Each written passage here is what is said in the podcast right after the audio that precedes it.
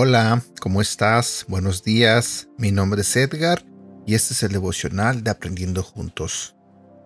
Nuevamente estamos comenzando otra semana.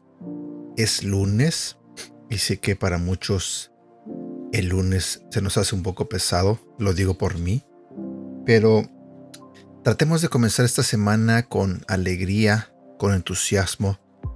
Tal vez en este momento puede que no estés animado, tal vez tengas problemas, tal vez este fin de semana eh, las cosas en tu vida personal se hayan ido al piso, por así decirlo.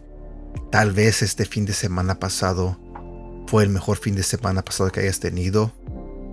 Cual sea que sea tu circunstancia, hoy es un nuevo día, es una nueva semana que comienza. Y creo que con la ayuda de Dios, si nos lo proponemos, podemos hacer de esta semana una semana buena. Creo que podemos enmendar cualquier daño, eh, cualquier error y este podemos intentar seguir adelante. Así que ánimo, espero que esta semana sea de bendición para ti. El día de hoy quiero compartir contigo un tema que se titula Impuestos. Impuestos. Si vamos a la Biblia, en el libro de Mateo capítulo 17, versículo 24 al 27 nos dice, Cuando llegaron a Capernaum, los cobradores de impuesto del templo se acercaron a Pedro y le preguntaron, ¿Tu maestro no paga el impuesto del templo? Sí lo paga, contestó Pedro. Luego entró en la casa, pero antes de tener oportunidad de hablar, Jesús le preguntó, ¿Qué te parece? Pedro, los reyes cobran impuestos a su propia gente o a la gente que han conquistado. Se los cobran a los que han conquistado, contestó Pedro. Muy bien, dijo Jesús, entonces los ciudadanos quedan exentos. Sin embargo, no queremos que se ofendan, así que desciende al lago y echa el anzuelo. Abre la boca del primer pez que saques y allí encontrarás una gran moneda de plata tómala y paga mi impuesto y el tuyo. Paga tus impuestos con alegría.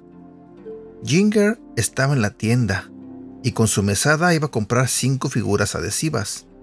El precio es 50 centavos más el impuesto de ventas, le dijo la cajera. Oh, no, me olvidé del impuesto de ventas. Creo que solo voy a poder comprar cuatro hoy. Cuando llegó a casa, Ginger le mostró lo que había comprado a su mamá. ¿Por qué tenemos que pagar impuestos? El dinero de los impuestos se usa para pagar muchas cosas, le respondió su madre. Con ese dinero se pagan las reparaciones de los caminos y se les paga a los maestros, a los policías, a los bomberos y a los que trabajan para el gobierno. La gente ha pagado impuestos por muchos años. Incluso pagaban impuestos en los tiempos de la Biblia. ¿Los pagaban? Ginger estaba sorprendida. Sí, le respondió su mamá. Había impuestos por la venta de animales, tierras, esclavos y por los productos que se cultivaban, así como impuestos para pagar los gastos del templo. Durante el tiempo que Jesús vivió, los judíos odiaban a los recaudadores de impuestos porque cobraban más dinero del que tenían que cobrar y se lo guardaban. Pero Jesús puede cambiar a todos los seres humanos y él llamó a uno de esos cobradores de impuestos para que fuera uno de sus discípulos. ¿Sí? ¿Cuál fue? le preguntó a Ginger. Mateo, le dijo su mamá. Más tarde, Mateo escribió uno de los evangelios.